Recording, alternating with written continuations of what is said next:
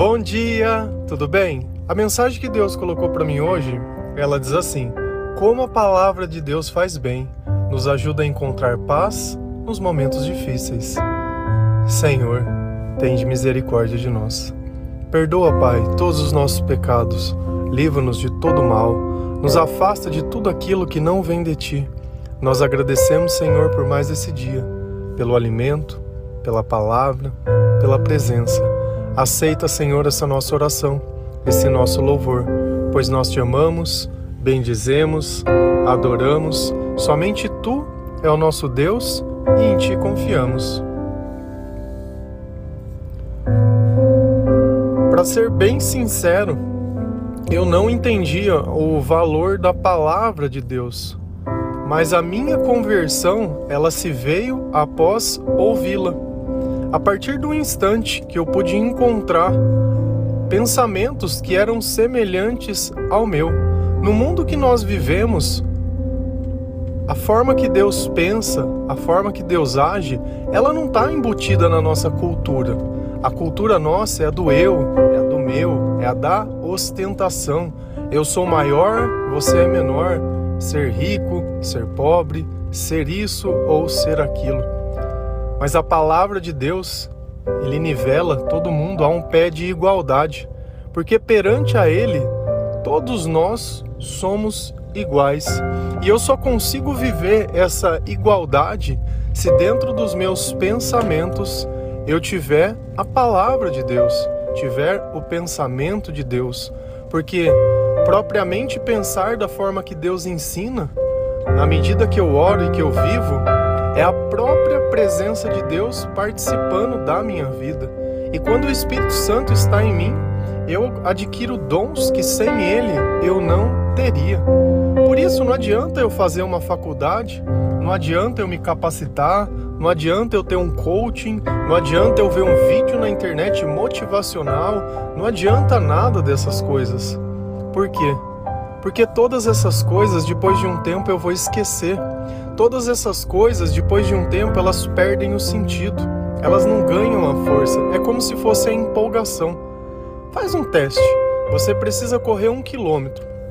Se você sai correndo rápido demais no começo, não vai dar 100, 200 metros, você já vai ter cansado e vai parar. E essa empolgação, ela não faz bem para a alma. O Senhor, ele cria um relacionamento. E o relacionamento é aquela coisa que é diária, que ela é constante. Nós não vamos andar a passos largos nem muito rápido, mas também não vamos ficar parados. Mas o tempo todo nós estaremos em movimento e cedo ou tarde nós chegaremos aonde devemos chegar. A diferença é que sem Deus cada um quer estar num tempo. Por isso que às vezes a gente fica naquela sensação de que o tempo de Deus é diferente do nosso. Não é esse o problema. O problema é que nós sempre queremos ir rápido demais. Se nós não assumirmos o conhecimento sobre a dor e a tragédia das coisas que acontecem em nossa vida, se nós não permitirmos que o fundo do poço nos ensine que para baixo já não dá mais para ir, agora só nos resta subir, talvez a gente vai viver uma vida inteira insistindo nos mesmos erros e nem todos vão suportá-la e nem todos vão conseguir passar até o próximo dia. Como é difícil viver longe de Deus e ainda assim poder ser bem sucedido como o mundo espera, não decepcionar as pessoas. Tem dias que nós não damos conta de nós mesmos. Mas o segredo todo de tudo está na leitura da palavra do Senhor. E nós às vezes pensamos que isso é algo para pessoas religiosas, né? Que seria um livro para um padre, para um pastor, né? Fazer um curso de teologia. Longe disso. Nunca terceirize a sua salvação. A oração que o Senhor quer ouvir é a sua, a sabedoria que o Senhor quer entregar é a você, a bênção que Ele quer dar é diretamente para você. A eternidade e o quarto que tem na casa da morada do reino de Deus é seu. Então, chega de achar que outro vai te levar para mais perto de Deus. Quando? Quem quer ter intimidade com você é Cristo. Quem quer conhecê-lo é Cristo. Quem quer olhar dentro dos teus olhos é Cristo. quem quer derramar amor dentro do teu coração, que muitas vezes está triste, ferido, desiludido, é Cristo. E é esse Espírito que quer ter intimidade com você. E quando nós começamos a ler a palavra de Deus, nós começamos a sentir bem, porque ela faz muito bem, porque Deus ele olha que nós estamos interessados em sua companhia. E dessa forma ele vem até nós. E como eu sei que Deus está perto de mim? Pelos meus sentimentos. Deus é amor. E o amor é um sentimento. Por mais que por equívoco a gente acredite que o amor, né, fiz amor hoje, né, seja uma relação entre um homem e uma mulher, né, ou uma relação afetiva, a relação que Deus quer ter conosco é muito diferente disso. É um amor que ele não depende de nada, nada é trocado e que nada é feito. Se a gente ir lá em Salmo 119, versículos 103 e 105, a palavra do Senhor diz assim: Como são doces as tuas palavras, são mais doces que o mel. Por meio das tuas leis consigo a sabedoria e assim detesto todos os caminhos da mentira. A tua palavra é a lâmpada para guiar os meus passos é a luz que ilumina o meu caminho. Como que eu posso acreditar que as palavras de Deus elas são doces? Porque quando eu escuto elas me fazem bem. Não tem coisa que as pessoas dizem pra gente que a gente começa a se sentir mal. Principalmente se alguém falar assim: "Nossa, preciso dar uma notícia para você. Nossa, preciso te falar uma coisa. Nossa, sabe aquele terrorismo?" Você já começa a se sentir mal, você ouviu uma palavra e sentiu mal. A palavra de Deus não. Às vezes a palavra ela é dura, mas é para que nós possamos corrigir os nossos caminhos. Se não fosse a palavra de Deus, nós nunca saberíamos o tamanho do pecado, ou, em outras palavras, o que nos escraviza. Quais são os comportamentos que não fazem bem para o nosso espírito, que afastam a presença de Deus? Então o salmista ele consegue compreender isso que todas as vezes que ele lê a palavra de Deus, ele se sente bem. E essa é a associação que ele fala, olha, essas palavras são doces, essas palavras são gostosas. Por meio das tuas leis consigo a sabedoria. E é meditando nas coisas que o Senhor diz que nós temos sabedoria. Para que serve a sabedoria? Qual é a diferença entre sabedoria e inteligência? Inteligência é quando eu posso determinar ou prever ou aprender com outras pessoas e replicar aquele tipo de conhecimento. Então, de alguma forma, eu faço um teste de inteligência, a capacidade de entender a ciência humana e a sabedoria, a capacidade de entender os nossos sentimentos. Porque a pessoa, por mais inteligente que ela seja, se ela não conseguir entender o coração dela, ela não consegue fazer nada. Quer uma prova disso? Pega a pessoa mais inteligente do mundo com depressão, vê se ela sai da cama, vê se a inteligência dela pode fazer ela viver. Não pode. Ninguém vai num psicólogo porque ela é pouco inteligente. Ela vai porque ela não tem sabedoria para entender a relação que ela tem com outras pessoas. A sede de amor todo mundo tem, mas saber que é a falta de Deus isso é somente a sabedoria que é capaz de dizer isso para nós. E através da sabedoria nós conseguimos determinar o que é bom e o que é ruim. E olha o que ele diz: eu detesto a mentira. Por quê? Porque a mentira, ela simplesmente diz sobre coisas que não existem. Olha como uma palavra ela tem poder. Às vezes você mente para alguém pelo simples fato de não querer alongar um assunto ou não querer dizer a verdade. Mas olha como esse comportamento ele dá testemunho que o Senhor não está com você. Quando você começar a detestar esse tipo de coisa, você pode ter certeza que a sabedoria ela começou a entrar nos teus pensamentos. E eu não consigo me matricular num lugar para adquirir sabedoria. Sabedoria ela é adquirida com vivência, ah, mas eu leio a palavra e eu não entendo. Não tem problema nenhum, porque a palavra ela só pode ser compreendida na presença do Espírito Santo. Então, ainda que você fale português, ainda que você saiba ler, você não tem sabedoria para compreender. Mas a partir do instante que o Senhor vê que o seu coração está voltado para Ele, que você tem insistido, que você tem buscado, que você tem orado, tudo isso, esse véu, ele vai ser removido e você vai começar a entender. E é curioso que quando a gente começa a se aproximar de Deus, ele começa a revelar o nosso passado e a razão de um monte de coisa que aconteceu. E aquela impressão negativa que nós tínhamos começa a se tornar positiva, porque a gente percebe que se tudo não tivesse acontecido exatamente desse jeito, você não estaria nesse momento tendo essa revelação. Então o passado ele deixa de ser uma carga e começa a ser através da palavra de Deus como se fosse um caminho, uma, uma pista. E quando nós acendemos essa luz que a palavra nos dá, nós conseguimos ver as coisas com clareza. E paramos de andar na escuridão e começamos a andar num caminho que ele é iluminado. Só que ele é iluminado enquanto o Senhor está conosco. Nós não temos esse poder de adquirir e poder utilizar quando eu quero. Não. Depende do meu louvor, depende da minha adoração, depende da minha oração, da minha submissão, da minha obediência, do meu temor, do meu respeito, de eu querer estar na presença de Deus. Então, quando eu começo a ter essa intimidade com Deus, e aí eu percebo, se os meus sentimentos não estão bons, onde eu vou buscar o meu bem-estar? É na palavra de Deus. Não buscando um culpado, não buscando uma razão, não buscando um motivo, não buscando uma explicação, nada. Porque a palavra ela vai produzir bem sempre que eu buscá-la. Então, quanto mais eu buscá-la, melhor eu me sinto.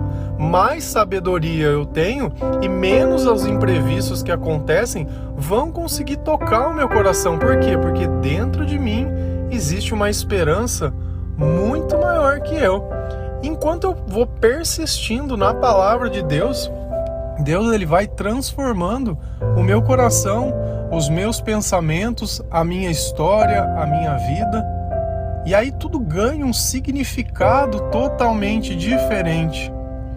E aquele espírito que existia dentro de mim, que era instável, você já viu que às vezes você acorda de um jeito, 10 minutos depois tá chorando, daqui um pouco tá dando risada, daqui um pouco tá de mau humor, daqui um pouco tá queda, daqui um pouco. Meu, durante o dia inteiro vive 300 mil emoções diferentes, não consegue passar um dia de forma estável.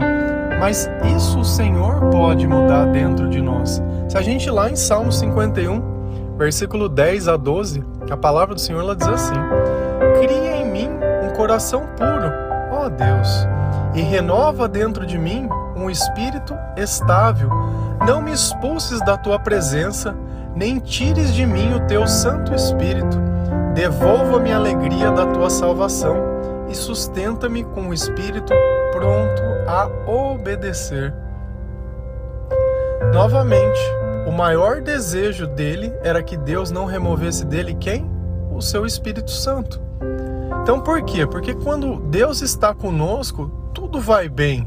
Não quer dizer que tudo que acontece seja da forma que nós gostaríamos, mas dentro de nós existe uma sabedoria para compreender e saber esperar. É diferente. Então, o coração puro. Você já sabia que a maldade que eu vejo nos outros é a maldade que está em mim mesmo? Vamos imaginar que você pegasse um óculos e a lente desse óculos fosse vermelha e você coloca esse óculos no rosto. Para onde você olhar, que cor que vai estar? Tá? Vermelho. Mas quer dizer que tudo ficou vermelho? Não. E é exatamente assim que o pecado ele toma a oportunidade das brechas no nosso coração e contamina o nosso olhar. O Senhor ele diz que a nossa boca fala do que o nosso coração está cheio. Então, se o meu coração estiver cheio de amargura, cheio de maldade, cheio de inveja, cheio de ciúmes, cheio de ganância, cheio de bastante coisa que não seja boa, para todo lugar que eu olhar, as minhas palavras elas vão refletir isso. Então ele pede: cria em mim um coração puro. Mas para existir pureza, nós teremos que tirar todas essas coisas que não vêm do Senhor. Renova dentro de mim um espírito estável. E como eu sei que Deus me colocou um coração puro? Quando eu consigo passar um dia praticamente inteiro sem estabilidade emocional. Uma coisa que eu acreditava. E é uma, uma pregação, entre aspas, né? uma mentira que ela é difundida e muito bem aceita, é que a vida ela é feita de momentos felizes e tristes. Não é. Na presença de Deus não existe tristeza. Posso sim produzir tristeza ou um arrependimento baseado nos meus atos? Sim. Mas a partir do instante que eu não pratico mais aquilo, eu não tenho mais aquela tristeza. Porque a presença do Senhor traz alegria. Então o mundo, pela sua filosofia, ele vem trazendo coisas que são fáceis de aceitar, porém não preciso fazer grandes mudanças na minha vida. Porque é muito mais fácil eu tentar sobreviver e conviver com a dor do que propriamente enfrentá-la e deixar que o Senhor a cure e não a sinta mais. É muito mais fácil para o mal dominar a minha vida quando eu acredito nesse tipo de coisa. Quando eu acredito em astrologia, né? quando eu acredito em crendice, quando eu acredito em simpatia, né? quando eu crio um algo místico. A relação que Deus quer ter com você não tem nada de mística. Não tem nada. Jesus ele veio a nós, ele esteve aqui. Nós estamos em 2023 depois de Cristo. Nós começamos a contar o nosso calendário depois que o Senhor veio à Terra. A relação que ele quer ter é como de um amigo, de uma pessoa. Não é uma relação mística, não é um abacadabra. Só que o Senhor exige respeito. Da mesma forma que você respeita o seu pai, a sua mãe, a sua avó, pessoas mais de idade. Isso era um costume muito antigo. Né? Hoje eu não sei se, se é pregado ou praticado. Né? Mas antigamente tinha que se ter respeito. As coisas não são na hora que você quer, do jeito que você quer. Você pode querer desse jeito? Pode, vai acontecer? Não. Então, vai ficar sozinho na presença do diabo sambando na tua cabeça, né? E aí? Cabeça vazia, oficina do diabo. Isso é uma verdade. E aí só fica pensando besteira, o tempo inteiro, besteira, olhando a vida de um, olhando a vida do outro, querendo que um tem, querendo. E o tempo inteiro nisso. Quem suporta uma vida a vida ela se torna uma tortura. Se a gente vai lá em Eclesiastes, ele fala assim que que adiantaria a gente viver mil anos se não pudesse gozar um dia da felicidade? Meu, seria uma tortura. E às vezes esse é o sentido que nós temos da vida, que ela está nos torturando. Por quê? Porque o meu espírito ele não é estável. Mas o salmista ele tinha consciência que para o espírito dele se tornar estável, a presença de Deus tinha que estar na vida dele. Ele me pede: olha, não me expulse da tua presença, nem tires de mim o teu espírito. Então eu sei que a minha estabilidade emocional depende do Senhor. Não é uma coisa de força de vontade, de capacitação, de leitura. Não. Faz o teste da oração para ver se a tua vida ela não começa a se modificar. Faz o teste de ler a palavra de Deus, de ouvir louvor. Meu, o discurso todos os dias praticamente é igual, porque esse é o caminho, não tem outro caminho. Todos os dias é falando sobre um versículo, é falando sobre o Senhor, é adorando o Senhor, é buscando a presença, é tirando a dependência emocional de pessoas e colocando a nossa dependência em Deus, é pedindo para que Deus participe dos nossos relacionamentos. E a alegria justamente é saber que nós seremos salvos pelo Senhor. E nós sabemos também que quem nos sustenta é o Senhor. Tira o Senhor da tua vida, vê se você levanta na cama. Tira o Senhor da tua vida, vê se você consegue agra agradecer sobre qualquer coisa que você tem. Nós precisamos perder tudo para descobrir o valor das coisas que nós amamos. Isso é bizarro.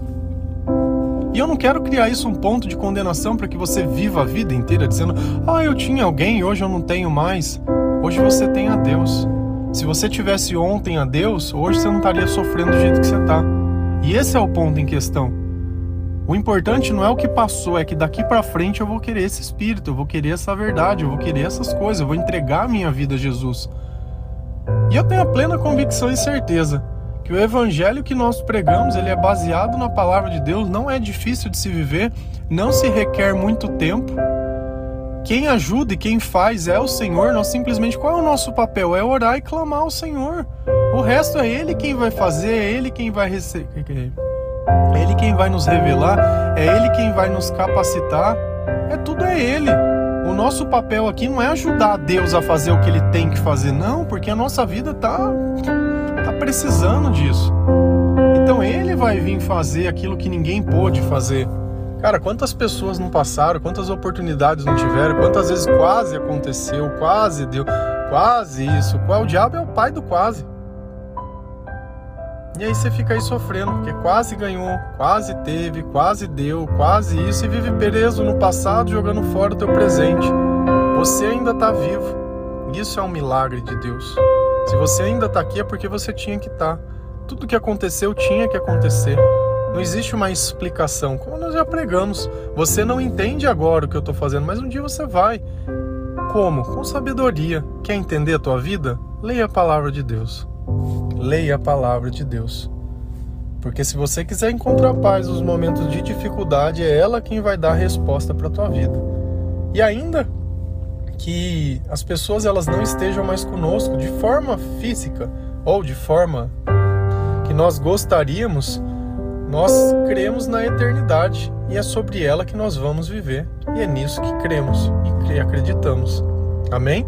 Que Deus abençoe cada um de vocês, que o Senhor continue te dando força, que o Senhor te dê um espírito estável, que a sua esperança esteja realmente na palavra de Deus. Crie um tempinho para Deus na tua vida. Não sabe como começar? Arruma uma Bíblia, nova tradução da linguagem de hoje. É uma versão dela que a linguagem está em português, mais simples, né, na, na nossa linguagem hoje. 20 reais na internet você compra uma dessa, ou existe aplicativo para o celular, se você pesquisar no Google, você vai encontrar tanto para Android quanto para iPhone. Começa a ler todo dia, não sabe por onde começar? Começa por Mateus, que é o primeiro livro do Novo Testamento. Terminou, você vai ler, começar lá no comecinho em Gênesis. Terminou, Gênesis, terminou Gênesis, terminou Gênesis, não vai parar nunca mais. Todos os dias. E aí depois você vai falar assim, poxa, a felicidade sempre teve na minha casa, que eu difícil uma casa não ter uma Bíblia. Só que uma Bíblia fechada ela não traz vida. Uma Bíblia aberta é o poder de Deus. Amém? Deus abençoe cada um de vocês. Feliz a nação cujo Deus é o Senhor. Um bom dia.